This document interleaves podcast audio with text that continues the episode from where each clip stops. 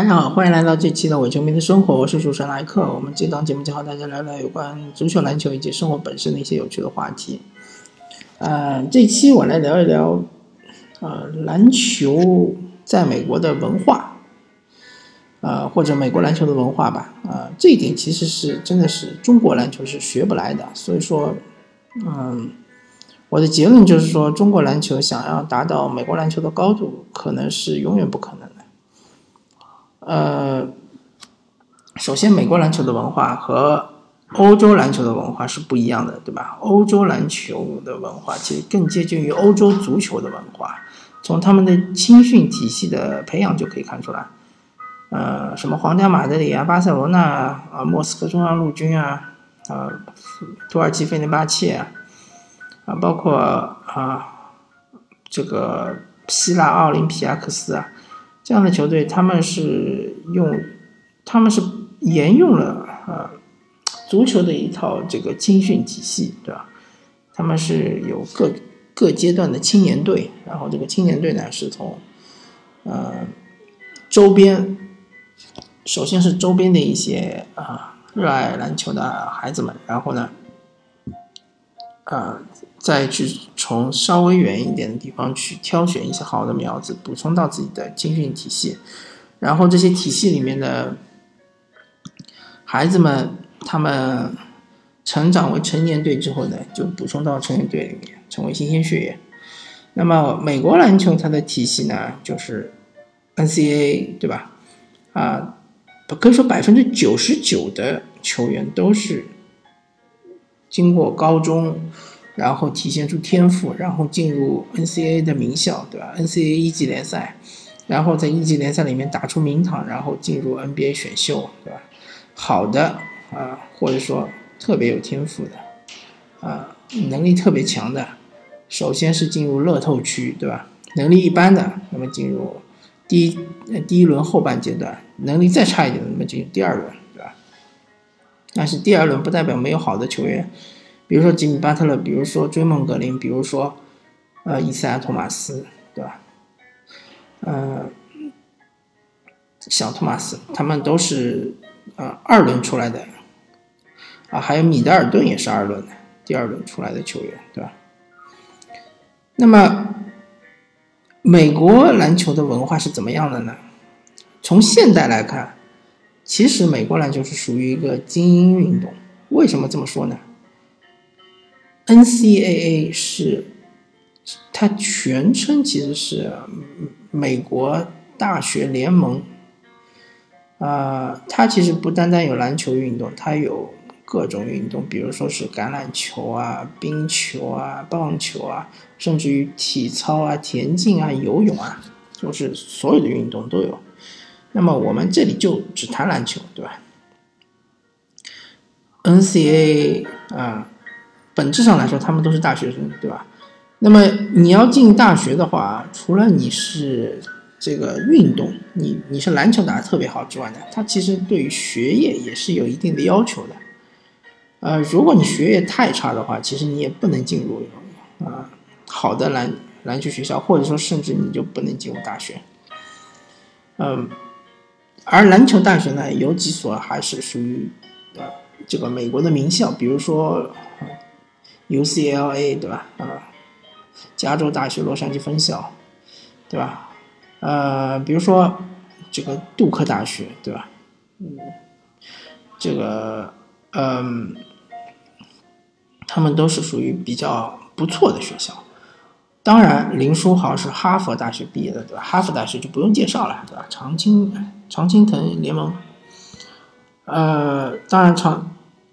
啊，常春藤联盟，不好意思，常春藤联盟里面其他那些学校可能篮球比较一般啊，比如说斯坦福啊，比如说是布朗大学啊，呃，耶鲁大学啊，对吧？篮球比较一般，啊，但不管怎么说，这些打 NBA 的球员，大部分他们都经过大学学习的洗礼啊，他们不单单经过大学篮球的洗礼，他们还经过了学习，对吧？如果你大学的科目不及格，是会被呃学校。就停赛停训的，这点大家要清楚啊。就是说，呃，大部分的球员我们不说他学习特别的出色，但是他基本还是能够达到一个普通学生的这样的一个水平的，对吧？也有特别出色的球员，对吧？学霸级的球员也有，啊，也不少数，也挺多的。嗯，所以说，本质上来说，这些打球的球员，你不要看他们个个五大三粗的，啊，啊，身体强壮，对吧？好像是，呃，是，不是像看上去像很聪明的样子，很机灵的样子，但他其实本质上都是一些大学精英，对吧？这点是毫无疑问的。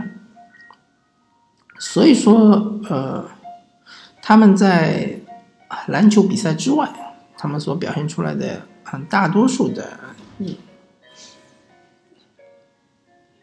这个举止也好，或者说是他们的呃一些行为也好，都是非常的得体的，对吧？而且再加上 NBA 联盟它本身有一个一些培训，就是说对于刚进联盟的那些菜鸟。对对，他们会进行一些培训，呃，为他们塑造媒体形象，对吧？呃，其实看 NBA 比赛的一些球迷，我也可以说，呃，不敢说百分之九十吧，没有那么多，可能六七十是有的。他其实也是中产阶级，对吧？也是有一定收入的，呃，也是有一定地位的人。而那些真正的贫民窟出来的。对吧非常非常穷苦的孩子们看 NBA 的机会并不是很多的。NBA、ESPN、TNT、ABC 这些频道，当然 ABC 好像是一个公立电台，但是 TNT 和 ESPN 应该是收费频道，是有线电视台，对吧？呃，不是每个美国家庭都能看得起 ESPN 和 TNT。嗯，而。NBA 大力提倡的，或者说大力推广的，说某某某球员曾经是贫民窟出来的，比如说吉米巴特勒，对吧？呃，曾经是被家被父母抛弃的。那这样的球员其实真的是凤毛麟角，很少很少。大多数的球员其实都是有幸福的家庭，幸福美满的家庭，而且是呃基本上是中产左右的。而且现在国际球员越来越多，那么大家要知道，那些国际球员大多数来自欧洲，欧洲那些，呃，像诺维斯基这种德国来的孩子，对吧？他不会是很苦的，德国这种国家也是一个高福利国家嘛，对吧？像巴图姆这种法国来的，你能想象他是什么？呃，底层什么每天食不腐，呃，每天就连饭都吃不饱嘛？这不太可能。当然有一些呃球员是来自非洲一些比较啊这个就经济不这么发达的第三世界国家，那可能相对来说是童年是比较悲惨的，对吧？呃，但这也是非常非常少数的。所以我这里要说的就是说，不管是 NBA 的球迷也好，或者说 NBA 啊的受众群体也好，他们大多数是属于。呃，有一定地位的中产以上的，对吧？甚至于 NBA 的球员，其实总体上来说是精英阶层啊。不管从收入也好，从他们的学历也好，因为大家要知道，在美国其实和中国是一样的，它大学的比例还是很低的。中国虽然经过了扩招，对吧？但是大家去看一下数字，啊，能够真正读得起大学的人还是相对来说是少数，对吧？美国也是一样，对吧？美国，呃，读过大学的还是少数，而且进入精英阶层的机会更更大。所以本质上来说，其实是这些和所谓的这个呃工人阶级，或者说和普通的呃劳动农民阶级，它其实是不是呃关联没有那么大，对吧？啊。不是一致的，而相反，我国其实啊，从事篮球运动的呃孩子们，嗯，不敢说全部都是农村来的，但是有那么一部分是农村来的，对吧？比例我也不是很清楚，但是不排除其实有有那么很大一部分是，确实是家庭情况比较困苦的，啊，然后来从事这个运动的作为自己的职业，是能够期待能够以后啊养活家人的，对吧？这种情况还是其实还是存在的，还是挺多的啊。那么这样的球员，他们真正是从底层上来的，对吧？但是他们的气质其实和 NBA 的球员球员是不一样的。啊，同样球迷，我可以说，呃，很多网友也好，键盘侠也好，对吧？很多这个网络教练、主教练也好，总经理也好，啊啊，确实大多数我不敢说都是中产或者是精英的，对吧？我相信大多数还是属于工薪阶层的，啊，所以说其实这个文化差距是很大的。